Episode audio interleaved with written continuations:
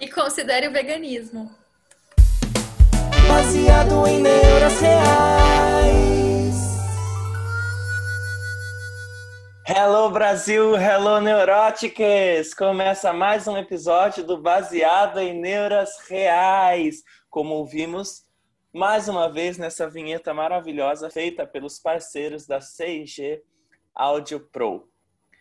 E hoje vamos para o nosso encontro semanalmente neurótico e neuroticamente semanal com um tema muito interessante e que vai ser muito legal trazer aqui, conversar sobre, que é o veganismo. Eu sou Gabriel Lujan e comigo estão elas Mariana Monte. Oi, gente. Giovana Gabriel. Oi, oi.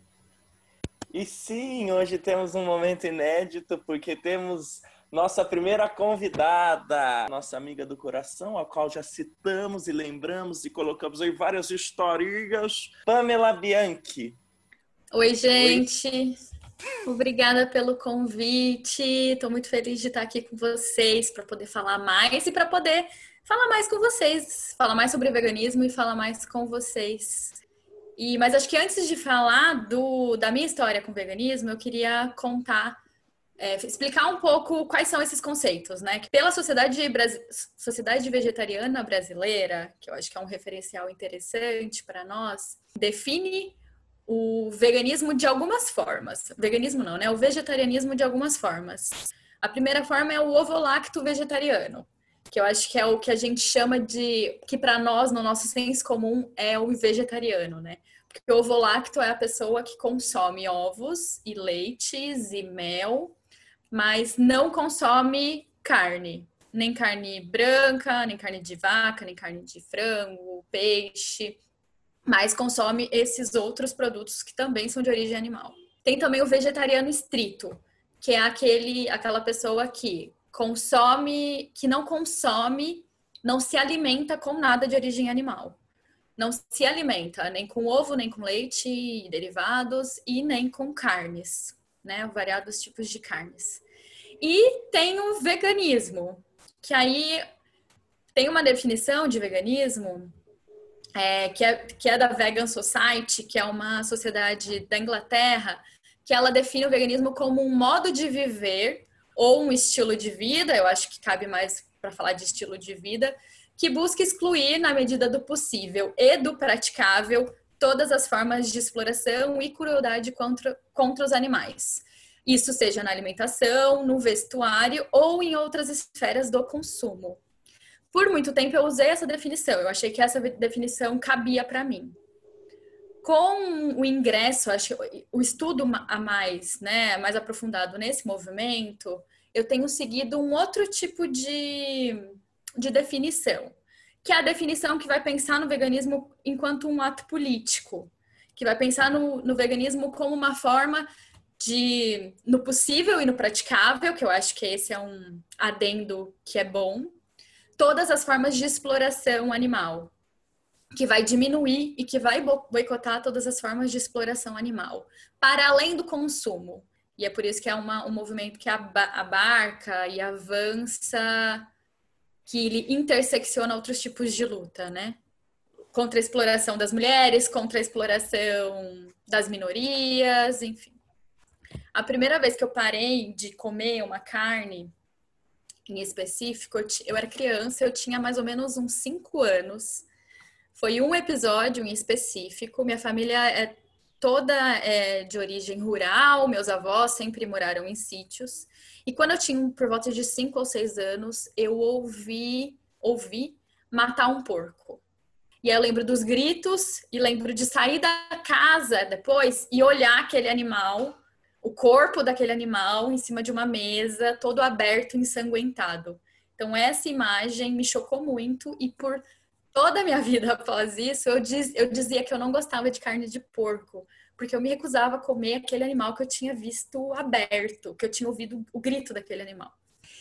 Mas eu, eu relaciono o porco porque eu tenho. É, porque eu acho que pelo, por ouvir o grito do porco, a gente sente mais a dor e o desespero que ele sentiu. Porque, fazendo contraponto, eu vi matar frango a minha vida toda. Meu pai tinha granjas. Meu pai criava porco, é, criava frangos para o abate. E eu não, não sentia essa mesma compaixão que eu senti pelo porco. Eu, o frango não gritava. O frango era um animal que ele não era parecido com os animais que eu convivia. Então eu não fazia essa relação. Eu comia frango normalmente. Então não é uma relação tão natural que a gente faça.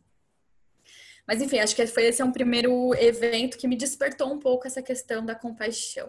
Sempre tive vontade de parar, ouvir as discussões sobre o movimento dos animais, a crueldade animal e achava que podia ser algo para eu fazer mais para frente na minha vida. Assim. Quando eu tinha uns 25 anos, eu passei por um momento de repensar meus valores, repensar as minhas questões de vida. Então, de, de mudar um pouco os meus hábitos, meu estilo de vida. Aí eu fiz uma viagem com uma amiga que era vegetariana, né? E você acompanhando o dia a dia de alguém que não come carne, eu vi que era possível, né? Acompanhar esse movimento em uma viagem acompanhar que dia, o dia a dia dela era possível sem carne, é, me, me acendeu essa, essa luz, assim, essa chama de, olha, talvez seja possível e talvez esse seja o momento de eu abraçar essa ideia.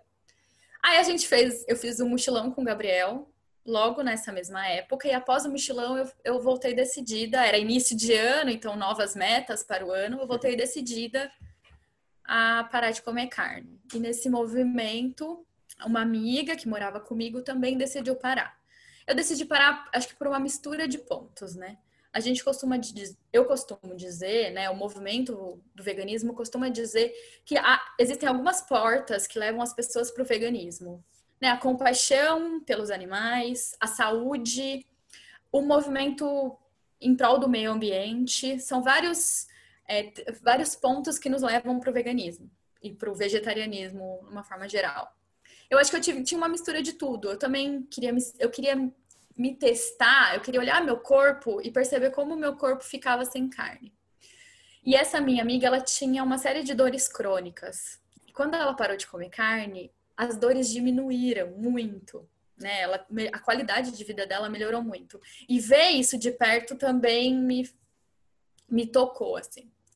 Então, eu, eu fui diminuindo o consumo progressivamente, eu não parei de uma vez. Eu parei é, carne vermelha e frango de uma vez, né? De um dia por outro, eu parei. Mas o peixe eu ainda comi por algum tempo. Depois eu fui entendendo melhor, fui conhecendo mais receitas, fui entendendo, outro, fui colocando na minha rotina outros tipos de alimentos. Mas nesse momento eu tinha 25 anos, faz, isso faz quase seis anos. Nesse momento eu achava que o veganismo era um exagero e que eu nunca seria vegana na minha vida eu não achava que era necessário. Eu achava que eu já fazia muito, deixando de comer carne. Já estou abrindo mão da carne, eu já estou fazendo muito pelos animais. Quantos animais eu já não estou economizando nessa minha ausência de, cons de consumo? E aí, progressivamente, eu também parei o peixe, que era uma meta. Fiquei nisso, nesse movimento, por dois anos. Dois anos introduzindo outros alimentos, porque acho que isso que foi interessante nessa entrada do movimento é comer outros tipos de comida, comer grãos variados, é, é, aprender receitas diferentes, coisas que eu não tinha contato. Esse contato com o vegetarianismo e acho que aprender também a entrar mais no mundo das redes sociais foi muito positivo, porque eu fui entendendo outras vertentes desse movimento. Então, fui entendendo que a raiz do veganismo, por que as pessoas se tornavam veganas, e entendendo que a não, com, não comer carne não era suficiente para eu combater aquela explora, exploração animal que eu queria combater. Fui entendendo que a indústria do leite, a indústria do ovo, era muito mais cruel com os animais do que a da carne, que eu imaginava que eu já estava fazendo muito por ela. E que o tipo de exploração que as vacas e as galinhas sentiam e passavam era longitudinalmente muito mais cruel, né? Porque elas ficavam muito mais tempo nessa situação de exploração. É, depois de dois anos como ovolacto vegetariana, eu ainda não era vegetariana estrita, eu me mudei para Santos. E aí, na mudança para Santos, o João, meu namorado, também se tornou ovolacto vegetariano. Então, a gente foi viver juntos na mesma casa e ele também parou de consumir animais, né, carnes de animais. Juntos a gente foi entendendo, estudando mais. Então a gente foi assistindo mais documentários, que isso é um, um ponto interessante. Eu fui lendo mais livros que falavam disso. E a gente começou a reduzir o nosso consumo de outros produtos de origem animal, tanto no nível da higiene quanto no nível da limpeza, né? De produtos de limpeza. E a gente também foi reduzindo o nosso consumo de leite de ovo de desses variados. Mel é uma coisa que eu não consumia muito, com muita frequência, então para mim não fez efeito nenhum a tirada dele da minha alimentação, não era algo que eu sentia falta. Mas o ovo e o leite a gente foi aprendendo, né? Eu fui testando receitas, aprendendo a fazer coisas novas, sempre nesse, nesse circuito de alimentação, né? Foi, isso foi esse foi fundante aí no início do meu processo no, no veganismo. Daí a gente fez uma viagem e quando a gente voltou dessa viagem, que foi em novembro, é, a gente decidiu não comer mais. Então foi uma decisão conjunta. Mas o movimento não parou aí. É por isso que eu digo que no meu prim... na minha primeira entrada, a primeira, minha primeira afinidade com o veganismo tinha, cabia muito naquele processo do estilo de vida que busca excluir dentro do possível e do praticável. Só que eu fui entendendo que se a gente se manter só pelo consumo, é, se manter só pelo estilo de vida, a gente abarca apenas o consumo de produtos, né? A gente, a nossa luta não avança. Então, outras reflexões foram sendo colocadas nesse momento, mas eu completo três anos, né? Como vegana, como vegetariana estrita, porque eu não consumo como alimentos nenhum produto de origem animal, mas também não consumo nenhum outro produto que que seja produzido com insumos, secreções e partes de corpos de animais. Te ouvindo, eu, eu acho, eu fico muito. Fica muito pulsante o processo mesmo, né? Esse olhar para o processo e para o caminho, que realmente é como uma coisa vai puxando a outra, né? E como vai abrindo o olhar para outras questões para que, questões mais profundas, na verdade, né? Que às vezes quem está de fora, às vezes tem um olhar que ai, é radical. É do dia para noite, é uma coisa radical, né? Uma e não é um, um processo como você está falando, né? Ouvindo. É, eu acho que eu acho que a gente tem que honrar um pouco a nossa história, né? Acho que para mim foi um processo. Eu escolhi fazer isso de forma que eu fui entendendo que era possível incluir essa pauta na minha vida. Porque às vezes a gente muda de um dia para o outro e o radicalismo pesa, né? Fazer uma coisa de forma abrupta pode pesar e, não, e pode não te sustentar dentro desse movimento. Então, acho que para mim coube fazer de forma processual, para eu entender que era possível, para eu entender que eu podia falar disso e eu podia praticar isso em outros aspectos na minha vida. Mas também existem aquelas pessoas que conseguem fazer de uma hora para outra, que já entende e abraça o movimento de uma hora para outra. E eu acho que é super possível, mas é isso, honre sua história e suas né? possibilidades, é. Eu, a minha dica, assim, a minha indicação quando as pessoas vêm falar comigo sobre isso é fazer no seu processo, é você ir processualmente entendendo o que é exploração animal, o que é essa estrutura que a gente vive, como essa estrutura social ela é pautada na exploração de animais humanos e não humanos. E o quanto a gente combater isso todos os dias, é, nas nossas pequenas ações diárias, né? Toda vez que a gente coloca um, um alimento no nosso prato, já é uma forma de luta e de resistência ainda que pouco, ainda que pequeno, mas é uma forma de luta, né? E vocês, de Mari, também, é, vocês não comem carne, né? Como que é para vocês esse tema? A minha família, a minha formação, as minhas referências sempre foram em volta da carne, de todos os tipos. As reuniões familiares e as minhas memórias afetivas estão relacionadas à comida, por como uma boa família italiana. E bastante churrasco, porco, peixe, muito peixe. E a primeira vez que eu conheci uma pessoa vegana, eu tinha 13 anos, com um amigo.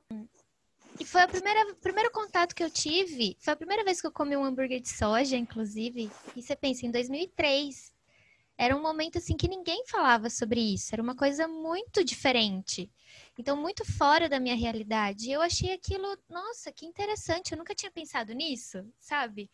E aí foi a primeira vez que me despertou essa, esse olhar para compaixão, de, de parar para pensar o porquê que a gente come animais. E o porquê que a gente come esses animais e outros a gente não come, né? Eu era muito nova e foi um momento assim que aquilo ficou na minha cabeça e eu nunca mais esqueci. Até hoje é uma coisa que me lembro que é, que é muito forte na minha memória. Mas não foi o suficiente, né, ainda mais naquele momento, com a idade que eu tinha, de amadurecer uma ideia de praticar. Aquilo sempre ficava assim. Um dia eu quero parar. Um dia eu vou parar de comer carne, um dia eu não vou mais comer. Mas eu não conseguia, eu adorava churrasco, eu adorava. Prim... Meu pai fala até hoje assim: olha, quem diria que você ia parar de comer carne? Porque você adorava, tipo, a primeira, primeiro corte da picanha sangrando. Mesma vontade que eu tinha de parar, eu tinha vontade de comer. E aí, num dia, assim, também as, as, informações sobre esse movimento estão mais né, na, à nossa vista. Eu tenho mais contato com outras pessoas. A, a própria Pamela, acho que acaba, acabou sendo exemplo também para para mim e para outras pessoas do fato de, de, do nosso círculo ser a primeira pessoa que parou realmente, que defendia a causa e que trouxe isso para mais perto do nosso círculo. E isso também no sentido de ah, é possível, né? E aí eu parei realmente. Isso foi da noite para o dia de mas foi um processo de desde lá de trás eu me veio me despertou e aquilo ficou na minha cabeça mas eu nunca tive a, a decisão realmente de mudar. E quando eu decidi foi da noite para o dia mas uma coisa que eu não sei explicar porque eu parei de ter vontade. E faz três anos que eu não como carne. Foi algo que mudou uma chavinha simplesmente. E aí eu tô nesse mesmo processo com, com a questão do, do queijo, porque o leite eu já nunca gostei muito de tomar leite. E ovo eu comi bastante, quando eu parei de comer carne, eu substituí bastante com o ovo. E, mas hoje em dia já não como mais também, não tenho muita é, essa vontade. Parecia que, eu não sei explicar, mas naquele momento parecia que o corpo pedia, porque eu tinha uma vontade muito diferente de comer ovo. E acho que foi adaptando também, e aí agora eu também não tenho mais essa vontade. Mas o queijo eu ainda gosto. E eu tenho assim uma, uma ideia de que a hora que eu tiver a minha casa, eu vou conseguir controlar mais. Que daí o que não entra é mais fácil da gente talvez é, transmutar esse, esse, esse, dar esse passo que está faltando.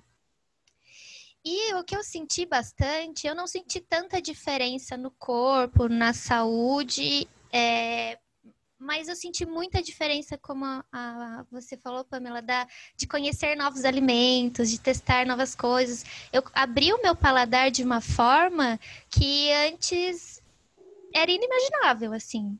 Eu hoje, eu, eu não gosto, por exemplo, de. Não é que eu não gosto, mas eu não, eu não preciso criar receitas mirabolantes. Eu gosto de fazer, comer arroz, feijão, legume e salada. É o que eu mais gosto de comer. E, e, é, e é isso, a gente eh, não precisa ter ideia de que é caro, de que é difícil não comer carne, porque é pelo contrário, é muito mais simples. As coisas estão muito mais na nossa mão, né? É realmente o fato da gente criar essa, uma relação diferente, conhecer e se abrir para outros outros alimentos. Porque é, é até um processo gostoso esse, da gente se abrir para outras coisas que antes a gente não, não era aberto, porque era mais cômodo comer a mistura, né? Era o arroz, o feijão e a mistura. E quando tirei a mistura, eu tive que, o que, que eu vou comer então? E aí eu fui conhecer outros alimentos que eu antes não dava chance, e eu descobri que eu gostava, né? Não, não houve essa substituição, foi só uma coisa que eu descobri para além. E uma coisa também que eu já consegui mudar, que eu estou em processo, é a questão dos produtos de, de higiene e de usar produtos sem, sem origem animal e de empresas também que não fazem teste e que são marcas menores também, marcas de individuais, né, que são aquela pessoa que faz mais artesanalmente e que faz uma coisa mais natural. Eu tô, eu tenho experimentado algumas marcas e alguns produtos e está sendo bem legal. Começou pelo shampoo, agora passei para os é, produtos de pele. E o próximo que eu quero trocar é a pasta de dente. E, e aí eu acho que também nessa questão na hora de que eu tiver a casa, eu vou poder olhar com mais atenção a questão dos produtos de limpeza, que hoje não não olho porque não sou eu que que faço essa compra, que tenho esse controle aqui. Mas é isso, eu estou em processo e eu vejo é, que até então só pela alimentação, não só pela compaixão, porque isso também é muito forte.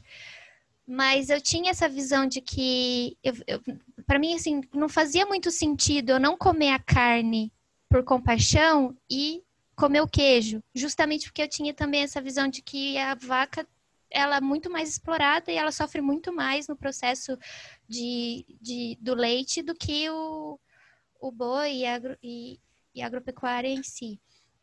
É, mas quando eu conheci também esse viés do lado como um ato político e também por de também estar nesse movimento de me aprofundar também em questões políticas, me veio mais essa vontade, mais esse ímpeto, sabe, de tomar essa decisão. Mais ainda, veio como se fosse um argumento assim até mais forte de realmente querer fazer a diferença, fazer algo não só para mim, né, mas fazer parte dessa, dessa luta de alguma forma. Não faz muito sentido levantar uma bandeira e não levantar outra. Acho que as coisas vão caminhando em conjunto e fazem mais sentido quando a gente inclui uma luta na outra, né? Na minha casa, a minha mãe ela não era de fazer legumes nem nada disso. Mas quando os meus pais eram casados, sempre tinha muito. Ele gostava. Então ele sempre me fazia experimentar. Então, desde muito nova, eu gostava muito, assim. Então, eu lembro de adorar beterraba, coisa que minha mãe não suporta. Mas, assim, aí depois que eles se separaram, não tinha beterraba na minha casa, porque minha mãe não gostava, mas eu gostava, mas era pequena, não, não pedia, assim, sei lá, era, era algo que eu tava aberta, mas eu não, não comia. E aí eu flerto com a ideia desde 2014, né? mas é, não estava preparada, sabe? Era algo muito surreal ainda para aquela existência, mas tinha esse flerte com a ideia, assim. Acho que é, é comum a nós ali, né? E aí, em 2017, eu estava fumando um maço de cigarro por dia. E aí eu falei, não, eu tenho que mudar essa vida que eu tô vivendo, que não tá bom. Aí eu parei no meu aniversário de fumar, em 2017, é. Parei de fumar, fiz, tive que fazer tratamento. E aí, no, no ano seguinte, no início de 2018, eu falei: não, agora é a hora então, né? Se eu tô mudando tanta coisa, esse é o momento. E aí, eu lembro de me despedir de alguns alimentos, sabe? Um imaginário bem tosco mesmo, de ah, eu vou no bar do bolinho me despedir do, de uma comida assim. Ah, eu vou fazer um estrogonofe. Ah, eu vou comer cachorro quente, porque eu adoro cachorro quente. E é, no primeiro ano, isso foi muito recorrente, senti vontade de comer salsicha. Eu tinha vontade de comer embutido. Porque não tem cara de carne, né? Parece que é, sei lá, nasceu, plantou a, a calabresa, ela nasceu assim, né? Nesse processo, eu sempre ficava, não, então agora eu tô despedindo, tô despedindo. E daí fui diminuindo meu consumo. Só que teve um dia que eu fui no bar do bolinho e eu comi um bolinho de carne. E eu passei muito mal. Eu sentia a gordura do animal na minha boca, amarga. E eu tive uma azia terrível. Aí eu falei, gente, será que é isso mesmo? Aí eu comi uma carne na minha casa. A mesma sensação. Aí eu falei, não, é isso. Meu corpo, é, eu bati tanto na ideia que meu corpo não quer mais. E desde então, nunca mais, assim. Faz dois anos e meio, mais ou menos, né? E aí, assim, foi processual, mas também não sinto falta. Um tempo eu senti muita falta do, dos embutidos, sim, que era uma coisa que me incomodava. E na minha casa eles comem carne, né? Minha mãe com meu irmão. Mas assim, ó, quando eu cozinho não tem carne. Eu nem lavo a louça da carne, na verdade, que me incomoda hoje em dia, assim. Não é uma algo que a gente tem tábua separada para carne e tal mas eles não passam perereco, porque eles adoram comer o que eu como também, porque a gente come super bem, assim e tal. Mas a gente tem um combinado, assim, aqui também. Já que vai fazer a carne, tenha respeito por ela, sabe? É, não vai jogar fora, né? Porque tem isso também, esses desperdícios, o, o bicho morreu à toa, então. Você vai jogar fora. Então, assim, em casa eles não jogam carne fora. E eles não gostam muito de discutir sobre esse tema, porque, assim, se eu pensar muito, eu não vou comer. Minha mãe, principalmente, ela fala: não me conta, porque eu não vou dar conta. Mas se o meu irmão não morasse em casa, eu acredito que ela já não comeria também. Porque gente, eu sinto muito isso no meu corpo. A minha pele melhorou, é, meu intestino melhorou, eu nunca mais tive aquela preguiça depois do almoço de me sentir pesada, isso nunca mais aconteceu. É, eu, hoje eu penso sobre, sobre restringir a minha alimentação em relação a leite e queijo. Eu gosto de queijo em lanche, por exemplo, mas não é uma coisa que, ai, deixa eu comer um pedaço de queijo. Não. É, leite eu, eu não tomo. Eu tomo nos, nos processos, assim, nos derivados, né, na, no iogurte, no bolo, no pão. Eu como, mas o, o leite puro em si não me agrada. E quando eu tomo de manhã, eu fico empapuçada a manhã inteira, eu passo mal. Meu corpo também tá dando tempo dele. Eu sinto que hoje eu como ovo pela praticidade, sabe? Que é muito fácil você fritar um ovo, mais fácil do que fazer um refogado. Porque o meu tempo é muito restrito. Eu acho que se eu tivesse alguém, ou se eu comesse fora todo dia, também já não ia fazer parte da minha vida. Mas eu, eu sinto que uma hora isso também vai cair fora, sabe? Eu tô nesse no momento processual mesmo. Que não me cobro, mas que não, não posso ficar pensando muito sobre esse assunto, sabe? E não sinto falta nenhuma da carne, assim, é como se nunca tivesse existido na minha vida, o que é muito louco, parece que. E, e eu não sei se vocês sentem isso, mas às vezes as pessoas convidam a gente para comer na casa delas, né? Falam, ah, mas o que eu vou fazer para você e tal. E assim, para mim é tão natural, eu como arroz feijão. tá tudo bem, não, não precisa se preocupar comigo. E às vezes a pessoa fala, mas o que, que você come? Tudo, exceto a carne. Porque você só come carne na sua casa, no seu prato só tem carne. Eu como o resto. Então, assim, eu acho que às vezes a paranoia e a complicação tá no outro, não tá na gente, né? Eu também aprendi outras receitas. É, eu sinto isso também, sabe? Meu paladar ficou mais limpo. Eu me abri para outras coisas, outras comidas, outras formas de me relacionar, outros temperos, outras coisas diferentes que não abro mão e não tenho vontade nenhuma de voltar, na verdade, assim. É, sabonete eu já não uso também, shampoo também não. O que é, é, que é caro também é mentira, porque meu shampoo e meu condicionador custa R$12,90, os dois juntos. É, e tudo que eu posso evitar eu evito, mas eu não tô nesse patamar da Pamela, quem dera um dia, né? Mas estamos no processo aí, caminhando. Acho que é Bom, isso. falando em patamar, você que come uma carniga, está ouvindo? Vem comigo nessa, senta no banquinho, porque eu sou aqui o carnívoro do, do grupo. eu ainda como carne.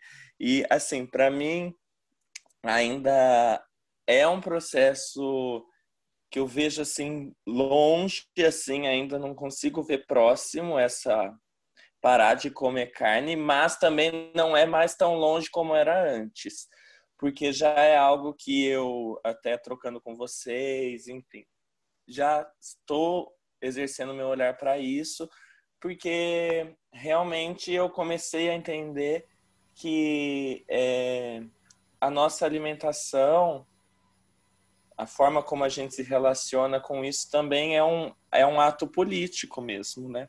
E eu acho que para mim isso é o que mais me puxa, assim, o olhar para isso nesse momento, que eu tive um processo de estou num processo de me politizar, de olhar né, para as questões sociais e, e, é isso, uma causa puxa a outra mesmo, como a Gi falou, né?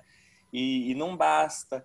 E, isso está me fazendo, está me trazendo realmente um olhar, né? Eu estou num processo de tentar diminuir, mas eu ainda como bastante carne e eu aprendo demais ouvindo vocês assim.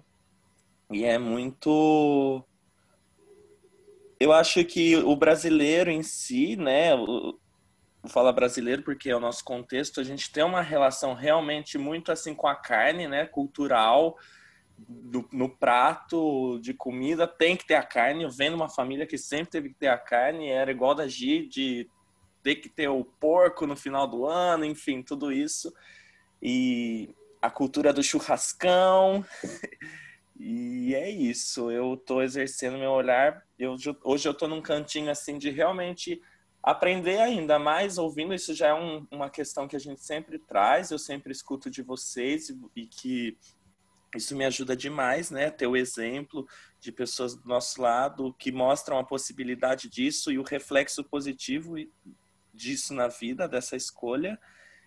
E se você está ouvindo e come carne, vamos ouvir, porque eu acho que é muito importante a gente é, exercitar a nossa escuta, né? Para além das coisas que a gente acreditam ou que acreditam por nós, acho que é a forma como a gente se coloca no mundo, né? Eu estou muito é, tá muito latente isso. É, quem eu sou no mundo e como é o mundo para além de mim. Então, isso me abriu realmente essa porta para o olhar para o consumo da carne. E daí eu queria trazer esse ponto é, sobre essas portas de entrada e, e como se manter é, com essa postura, é, esse, essa luta. Eu acho que é legal a gente pensar, acho que cada um pensar, o porquê eu não comeria carne o que, o que na minha vida hoje faria com que eu parasse esse consumo? Acho que falar só do, do produto carne, né? Da alimentação carne. Por que eu pararia? Eu acho que a minha entrada foi uma mistura de, de vários pontos. Mas as pesquisas aí sobre veganismo e vegetarianismo sempre apontam alguns, né? Eles são sempre comuns. Um é pelos animais, né? Até na, nos slogans que nos slogans que falam sobre o veganismo, sempre tem a postura de parar de comer carne pelos animais. Então, para você diminuir é, essa indústria que cria animais, explora e mata animais para um consumo humano, que sempre coloca o humano como o ser dominante dessa relação. E acho que tem um outro outra questão interessante quando a gente fala dos animais é o especismo. E que é um ponto que faz muito que tra nos traz muita reflexão, né? O especismo é aquela postura de algumas espécies a gente escolher para amar e para cuidar, e outras espécies a gente utiliza delas como um produto. A gente olha para essas espécies como se elas não fossem um ser senciente, que é aquele ser que tem capacidade de sentir dor, tem capacidade de sentir alegria e afeto, porque os animais têm isso, muitos animais são seres sencientes. É, e, e, faz essa escolha de produzir, de, de consumi-las, de tê-las como um produto. Tem um livro, que é um livro bem interessante, que ele já traz isso no título, e é nesse livro que a autora desenvolve a ideia.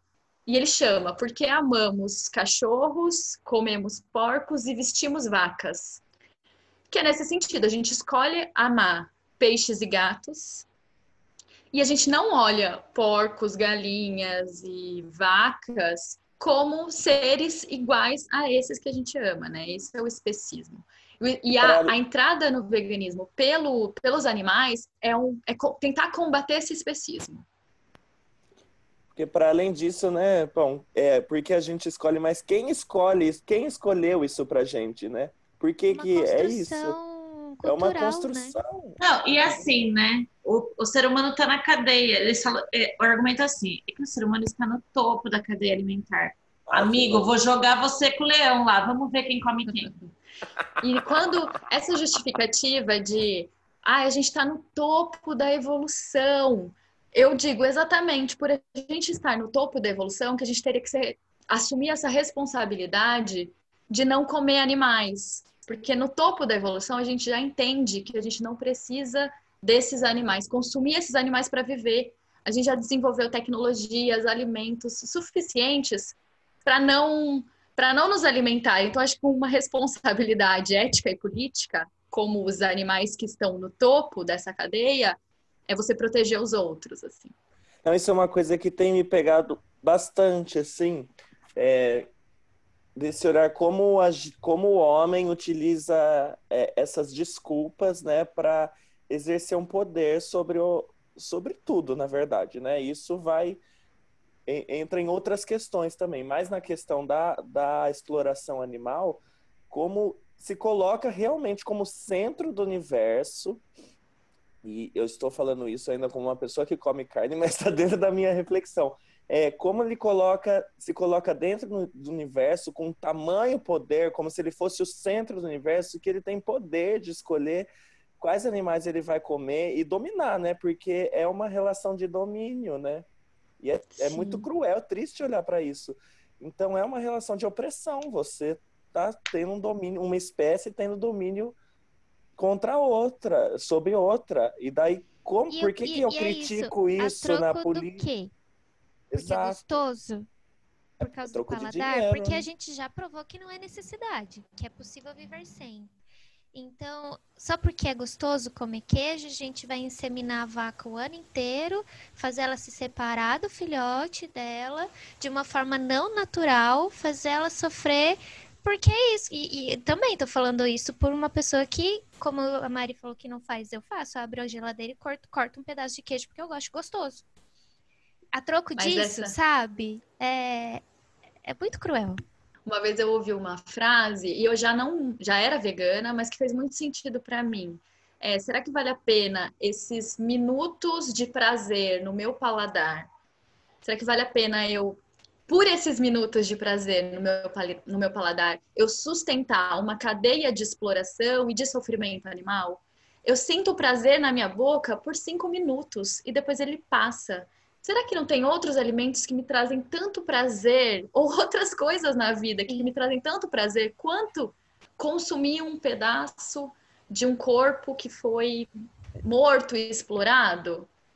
Eu acho que essa é uma justificativa muito possível. É, a gente pode explorar, a gente pode aprender a ter prazer com muitas outras coisas. Sim. Você sabe que quando eu é, fixei na ideia de parar foi porque um cara no meu amigo no Facebook era vegetariano já e ele compartilhou um vídeo de uma vaca sendo morta. Aqui, assim, gente, eu não dou conta de assistir série, ver a pessoa esfaqueando a outra. Eu tenho que virar, porque eu, eu fico mal. Então, quando eu vi uma vaca sendo morta e a carinha dela, sabendo que ia morrer, aí eu, só de pensar naquilo eu tenho vontade de chorar. Ah, e aí eu assisti também aquele documentário que fala sobre aquecimento global e o quanto é, os animais, né, a, produção em larga escala, ela contribui, na verdade, né? Lógico, existe a emissão do, do escapamento, existe, mas ela é ridícula perto da exploração animal. Ela é né? muito menor. Muito menor. E a aí ação tem... humana pela pecuária é o que gera um grande número né, de, de, gás, de gás metano sendo emitido. E o desmatamento também, né? Ele estimula o desmatamento. E aí aquilo para mim, sabe, tipo, eu fui enganada a vida inteira. Porque você fala que você não pode é, é, não pode ficar andando de carro, não pode fazer isso, não pode fazer aquilo, mas o vilão estava no prato. E aí, assim, quando eu vi aquilo, aquele vídeo da vaca, é, a gente vai desassociando as coisas, né? A gente vai coisificando, porque aquela vaca que eu vi no vídeo morrendo não era a mesma vaca que estava na bandejinha, porque na bandejinha aquilo nem é bicho, né? A gente é, é, é, é uma coisa. É uma que... estratégia de distanciamento mesmo, é... né? De, de dissociação, né? É, Do... e, e eu não sei se vocês sabem, mas eu trabalhei numa fazenda, no escritório de uma fazenda que era de gado para corte, né? E, e aquilo naquela época não fazia nem, sabe, não, não soava na minha cabeça, porque era muito distante já também. Mas quando aquele vídeo foi um divisor de águas na minha vida, assim. E assim, ó, quando eu vou no supermercado com a minha mãe, eu não consigo chegar perto do açougue, porque o cheiro para mim é insuportável, cheira morte. É um negócio muito louco. Acho que quem tá dentro sabe do que eu tô falando. É um cheiro insuportável. É inacreditável. E era um cheiro que eu não sentia antes. Isso que você está falando, de você associar a, o animal com aquele pedaço de, de corpo que está na embalagem, com aquele bife que está na embalagem, tem uma autora que é a Carol Jane Adams. ela tem um livro que chama Política Sexual da Carne. E ela vai falar que tem um referencial ausente, é o conceito que ela dá para carne. Quando a Mari fala, ah, eu, gost... eu queria comer embutidos, porque eu olhava os embutidos e eu não associava a carne. Isso é o referencial ausente. A gente, né, a indústria mata o animal e, e despedaça o animal. Aqueles pequenos pedaços não nos associa, não faz com que a gente associe ao animal inteiro. Eu olho o pedaço de bife, eu não consigo visualizar um, um, um, boi inteiro naquele bife. E isso incentiva o nosso consumo, isso mantém o nosso consumo, porque de fato aquilo é um pedaço de carne, é um pedaço amorfo, né? Aquilo não tem vida, aquilo não tem uma história quando você olha para aquilo. Esse é o referencial ausente, ainda mais quando é processado. Quando que eu vou associar um pedaço de salsicha ou um presunto com um animal que viveu no pasto, que comeu aquele tipo de alimento, teve uma vida, enfim, a gente não associa. E isso é o que alimenta, isso que mantém essa indústria a pecuária e a indústria alimentícia em torno do, da exploração animal também. E é perverso porque os açougues, os abatedouros, né, é, tem lei que manda eles ficarem longe da cidade porque os gritos Sim. dos animais é, não é tolerável para o centro urbano, por exemplo. Esses lugares eu vi um tempo atrás que fech... faz um tempo já que eu vi que fecharam o abatedouro porque tinha bicho apodrecendo lá dentro, morto, com um rato junto.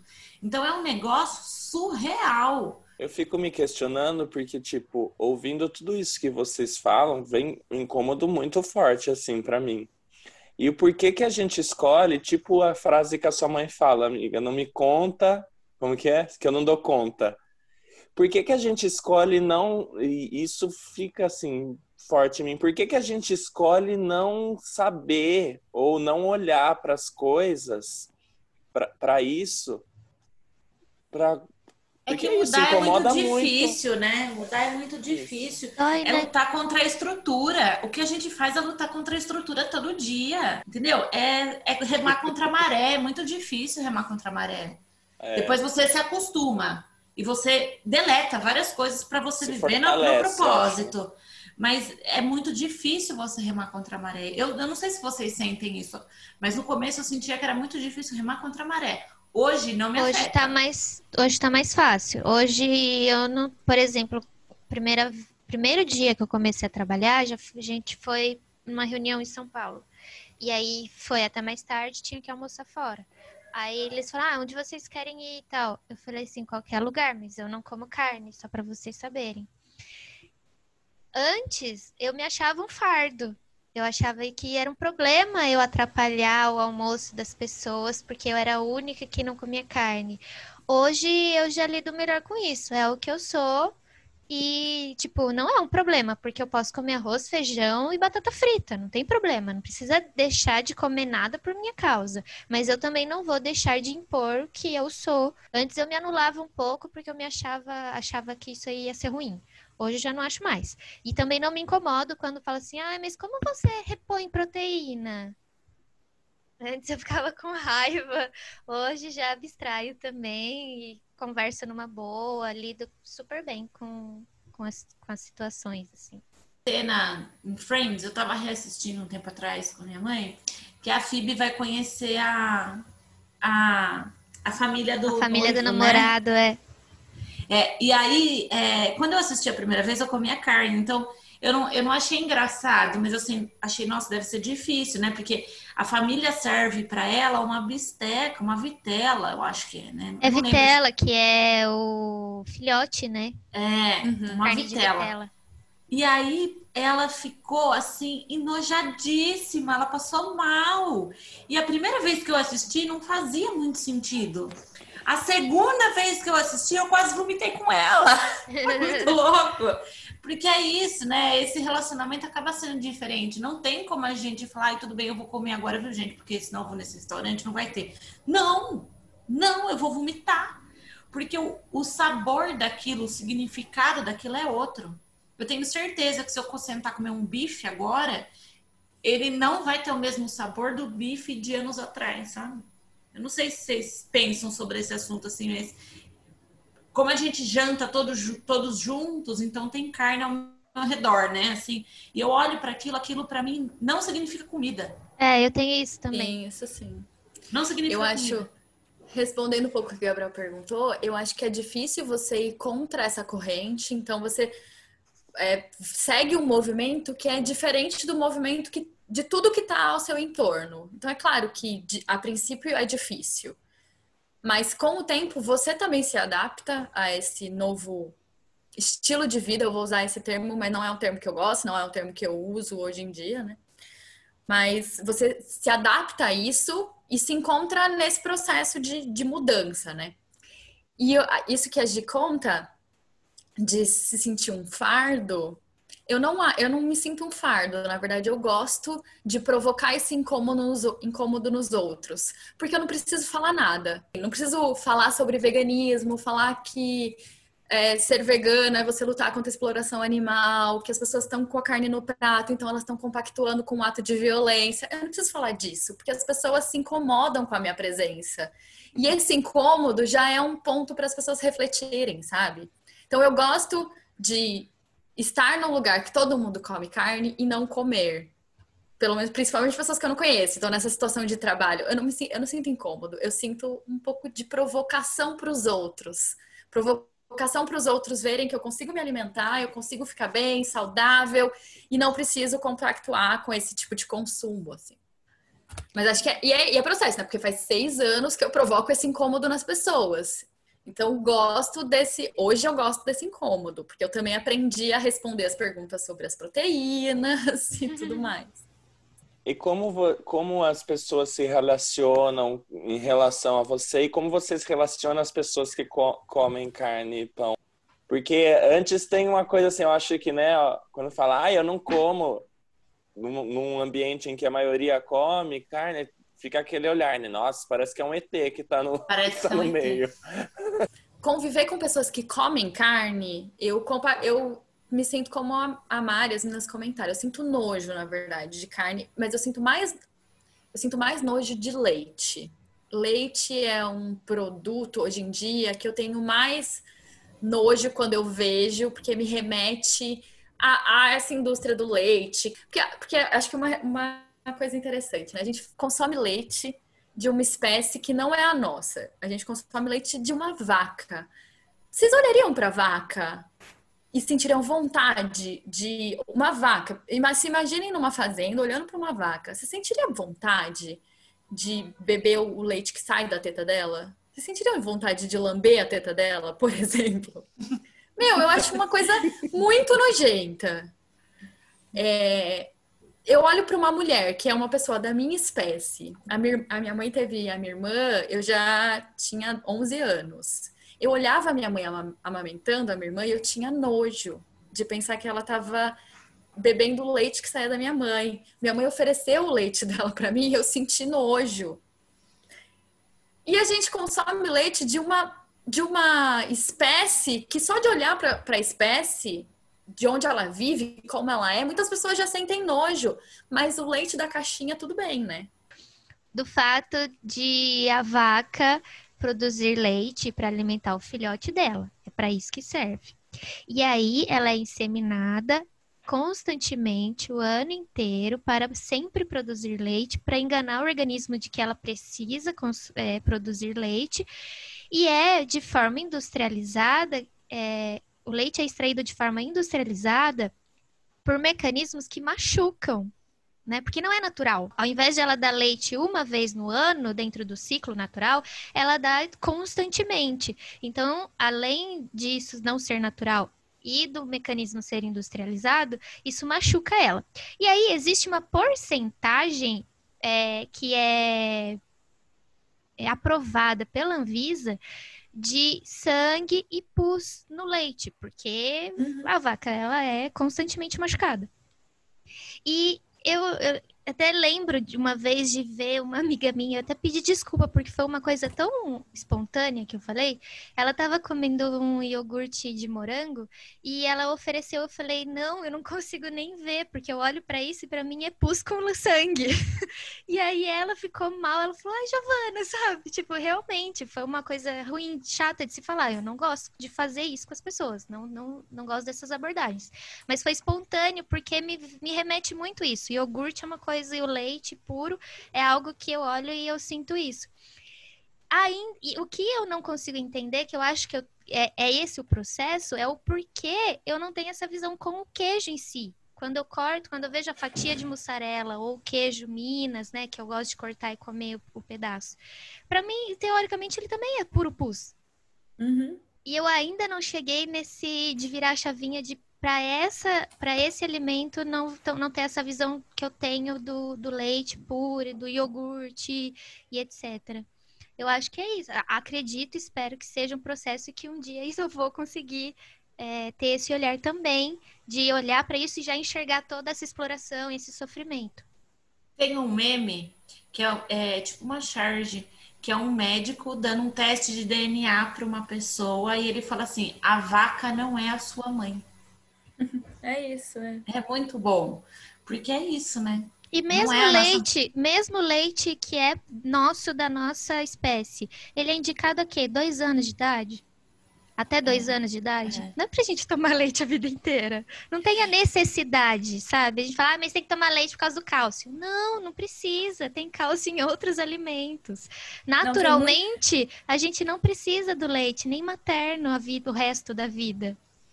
É, acho que eu queria dois apontamentos sobre isso. Um apontamento é que as vacas são inseminadas, na realidade elas são estupradas todo hum. ano para elas gerarem aquele leite. Então é um estupro, é um, uma violência contra aquela fêmea e uma fêmea de uma outra espécie.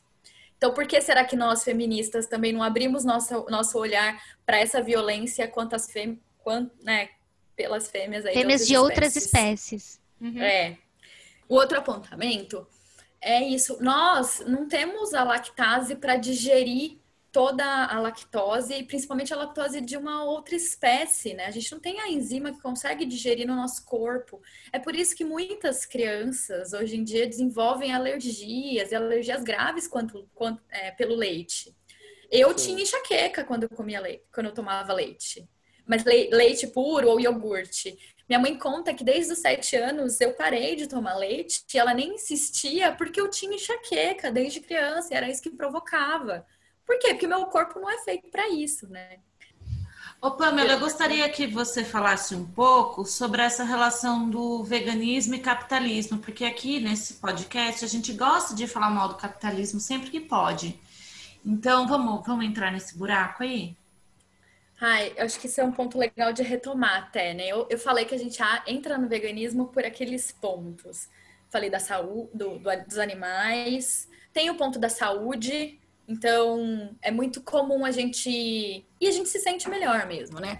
É muito comum você ver pessoas que tiveram doenças graves ou tiveram familiares com doenças graves e que mudaram esse hábito, o consumo de produtos de, de alimentação de, com animais, é, por conta da saúde. Então, isso é um outro aspecto. E tem o, aspecto do meio ambiente, né? De se preocupar com esse desmatamento e queimada na Amazônia e no Pantanal, que foi provocada pelo, pela pecuária e pela plantação de soja e plantação de soja, porque a gente, no Brasil, a gente, já entrando no, na pauta, no Brasil a gente planta soja, a gente planta grandes extensões de soja não para alimentar os brasileiros, né, mas para alimentar bois e vacas que muitas vezes não são aqui do Brasil. A gente exporta soja para alimentação de animais.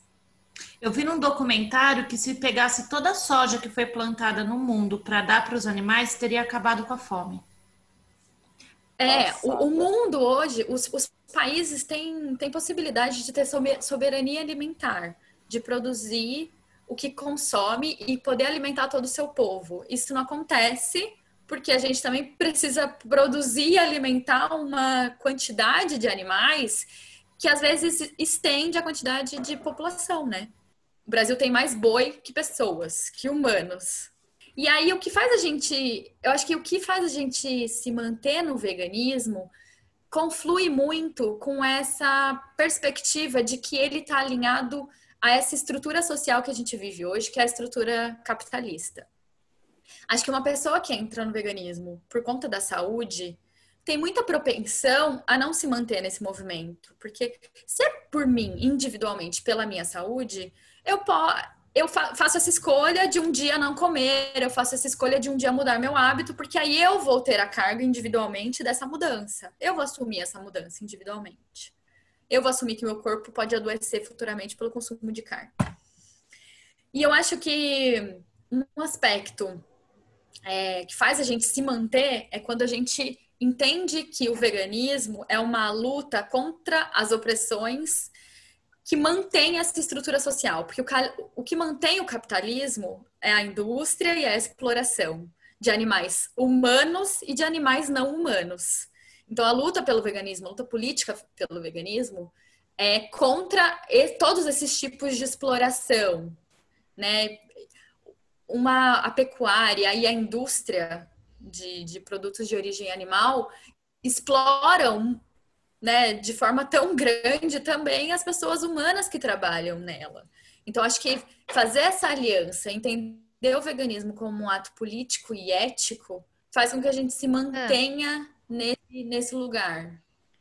E aí, que... de alguma, de uma certa forma, o capitalismo agora também está se aproveitando do, do alcance maior que o veganismo está tendo para tirar a sua vantagem também. Então, quando a gente fala que uma indústria como a Seara ou a Sadia começa a produzir hambúrguer de soja ou hambúrguer vegano, para o veganismo já, isso também já não faz sentido, né?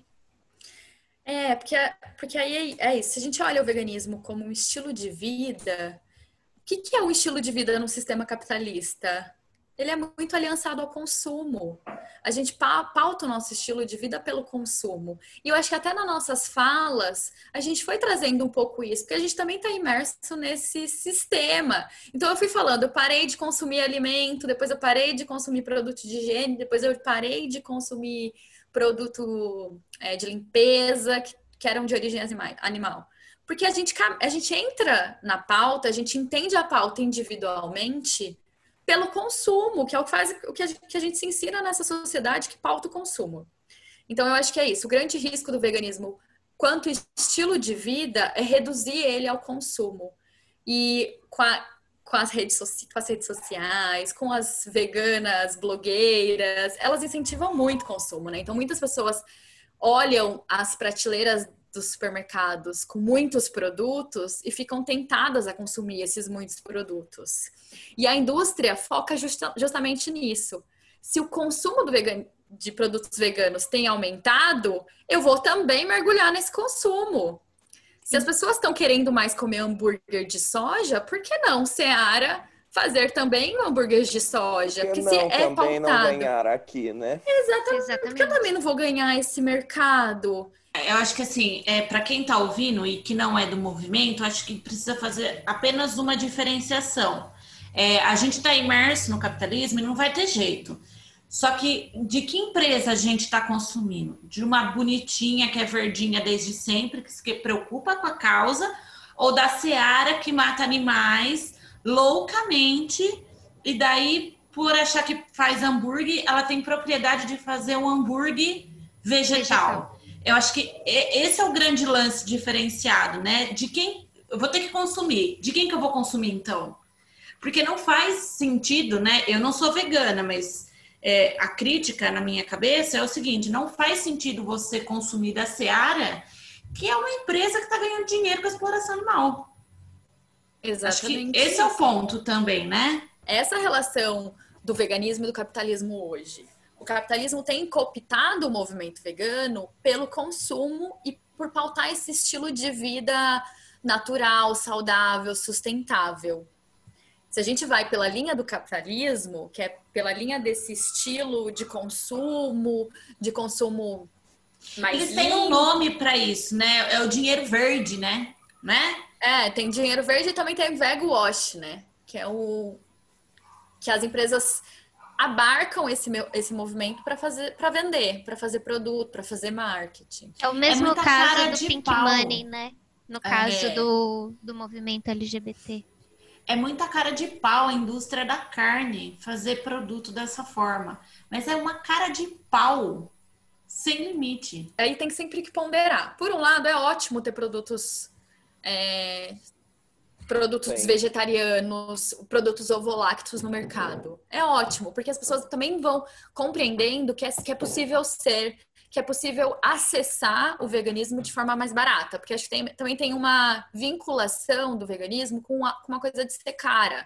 Né? Eu não, posso, não posso ser vegana porque é muito caro as coisas. Sim, é muito caro os industrializados. O mercado vegano ainda é pequeno. Essas indústrias que são pequenas e que são veganas vão ter que levar o valor de mercado para se sustentar. Então, por Inclusive, um lado é isso. Por um lado. É, ontem foi o, o, Dia Mundial do Veganismo, né? E foi lançado um documentário dos irmãos que têm um Instagram vegano periférico. Uhum. E ele fala justamente isso. Ele fala assim: nós já, já nos acostumamos a ver as coisas de forma industrializada né? A gente já virou uma chavinha que tudo a gente pensa no industrializado. Então, quando você pensa em não comer carne, você já associa a produtos também industrializados. E aí é claro que vai ser mais caro.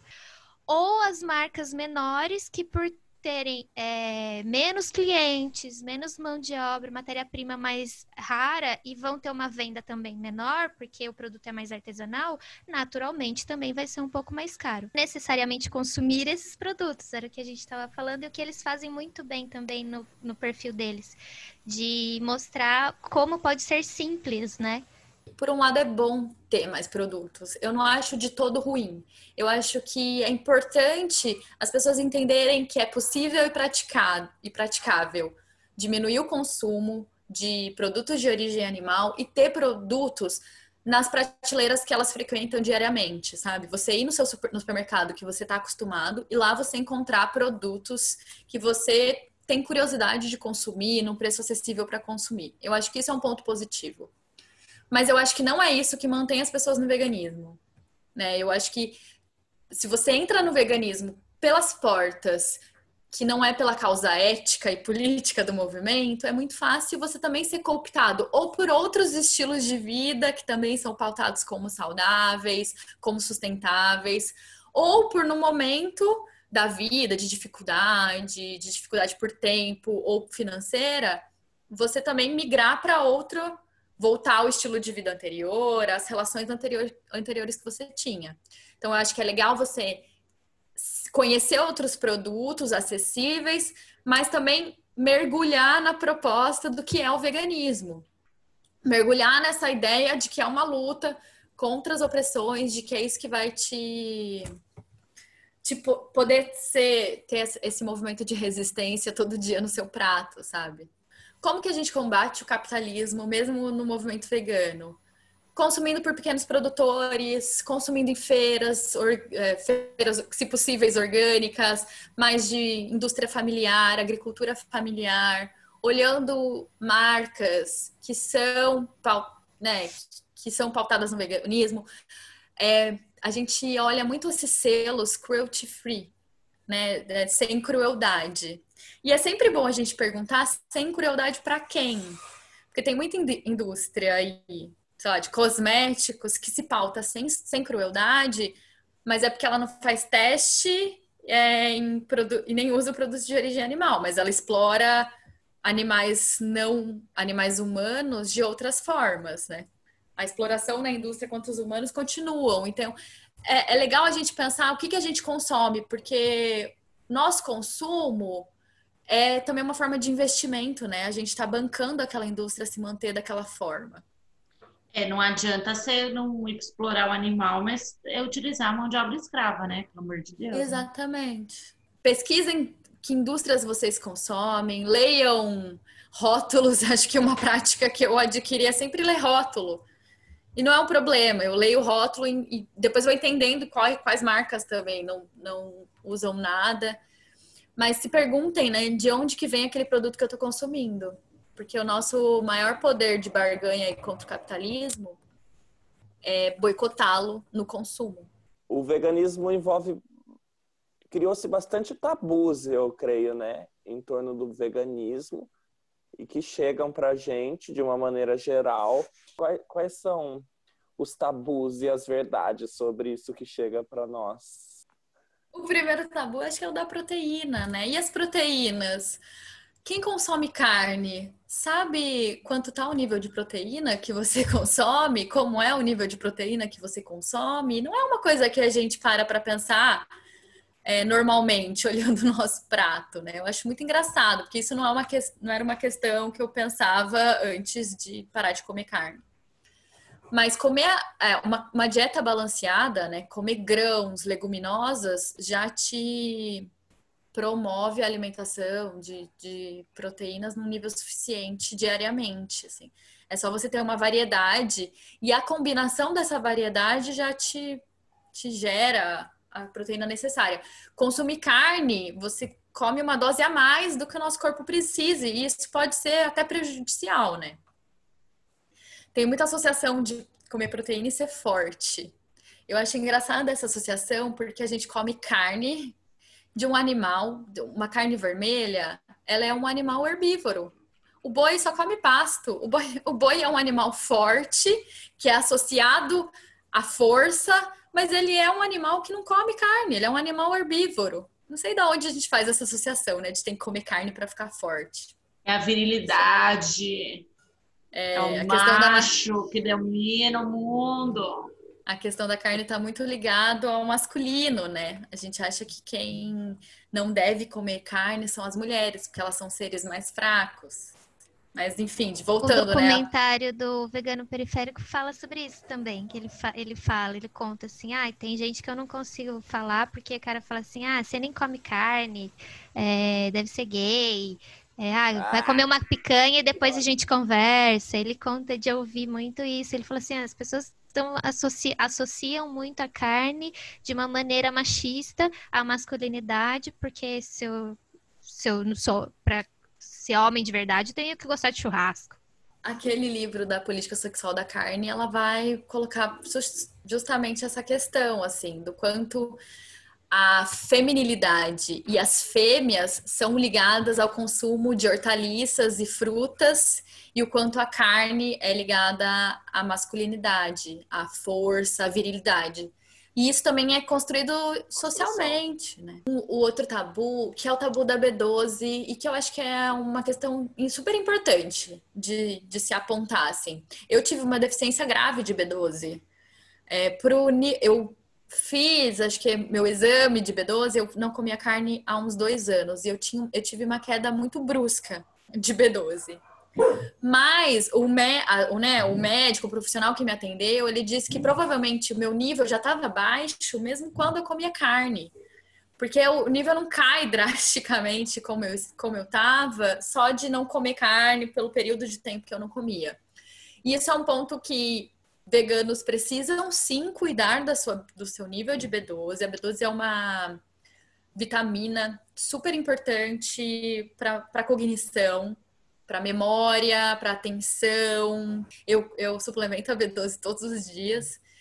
E, mas as pessoas que consomem carne também têm alto risco de, de ter deficiência de B12. Porque a B12 ela é uma. Não é uma exclusividade dos veganos. Não é uma exclusividade, ela é uma vitamina que ela é produzida no intestino, né? A gente produz essa vitamina por bactérias no intestino, só que a gente produz num, num nível, é, num local do nosso intestino que, ela, que a gente já manda embora, ele, ela não volta para o nosso corpo. E os animais, eles têm contato com a B12, eles também fazem essa produção e eles têm contato com a B12 porque eles se alimentam de pasto que tá ali misturado com as fezes deles.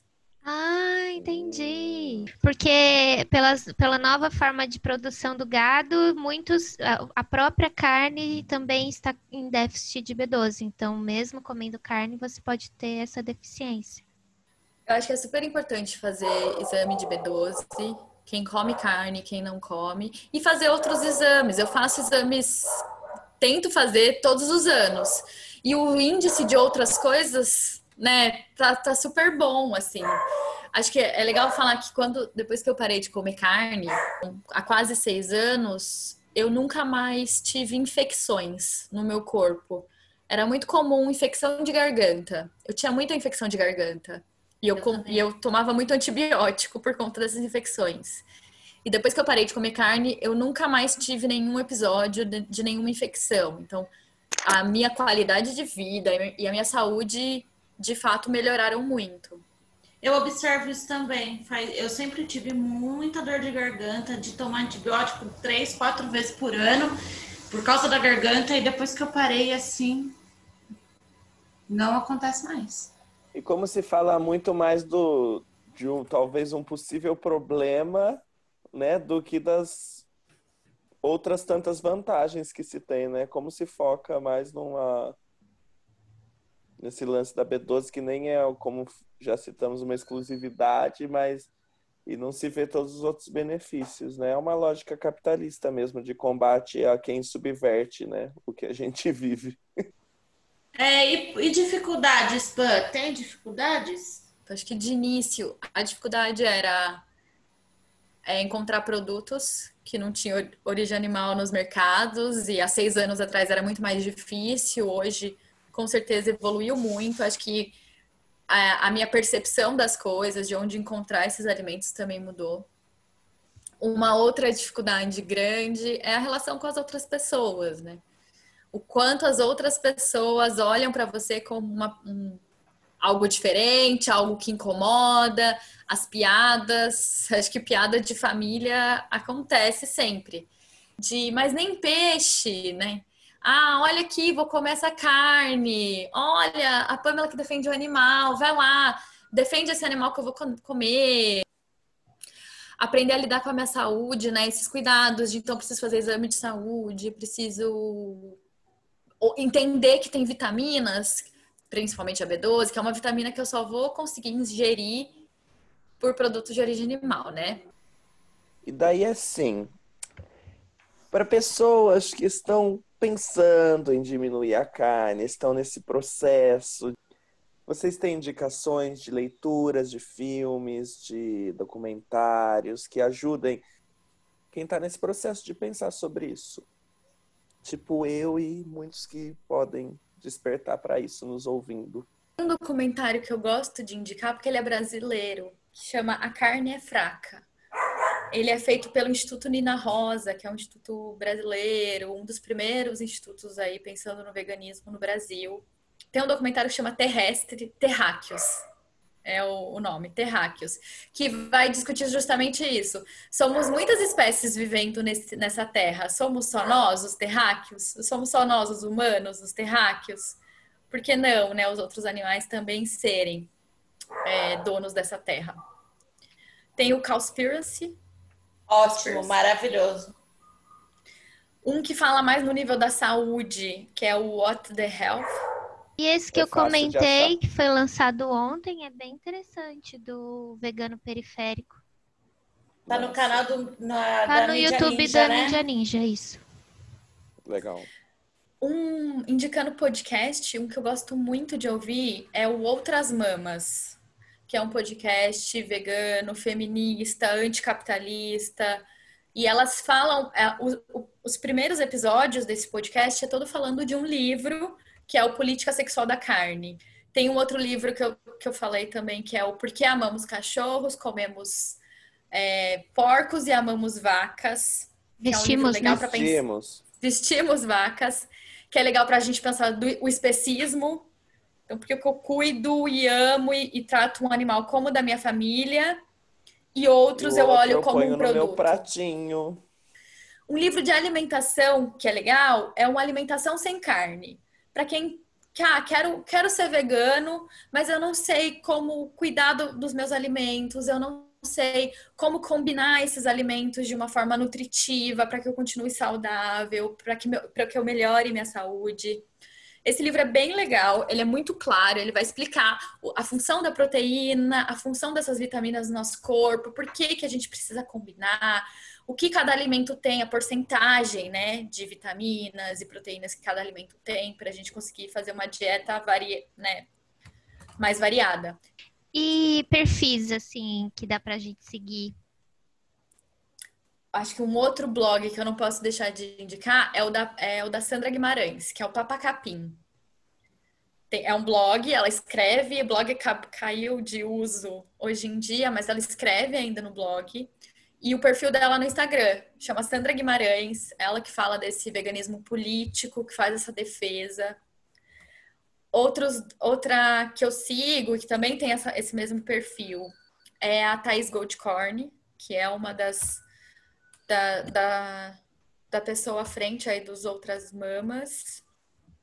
O vegano periférico também é interessante, porque ele vai falar desse veganismo possível na periferia, de que a gente come de forma vegana todo dia.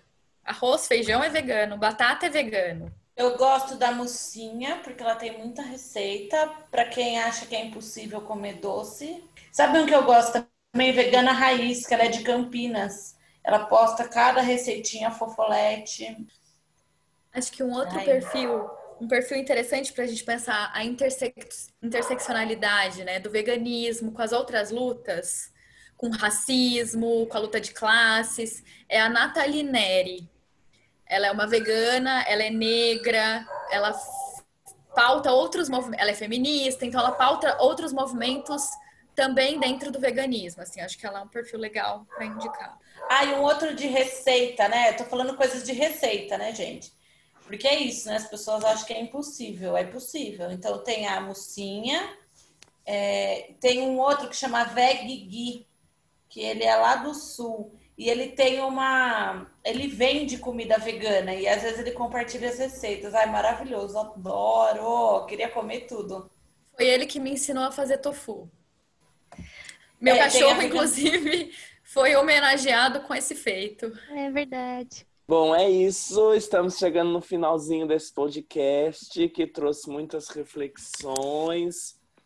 Estou saindo muito contente. Vou jantar e vou tirar foto do meu pratinho bem bonitinho para vocês, sem carne, prometo. E assim, a gente não está aqui para cagar regra, viu, gente? A gente está falando das nossas experiências.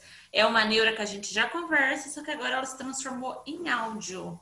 Então, assim, agradecemos todos que chegaram até aqui. Agradeço a Pamela maravilhosa por ter aceitado o nosso convite, pela amizade que tem conosco também, que é muito importante. Adoro. E queria agradecer quem chegou até aqui. Se vocês gostaram, curte a gente lá no, no Facebook, baseado em Neura Reais. Segue a gente no Instagram, arroba Neuras Reais. Um beijo! E até semana que vem. E um queijo Peçam, meus vegano. amigos. Baseado em neuras reais.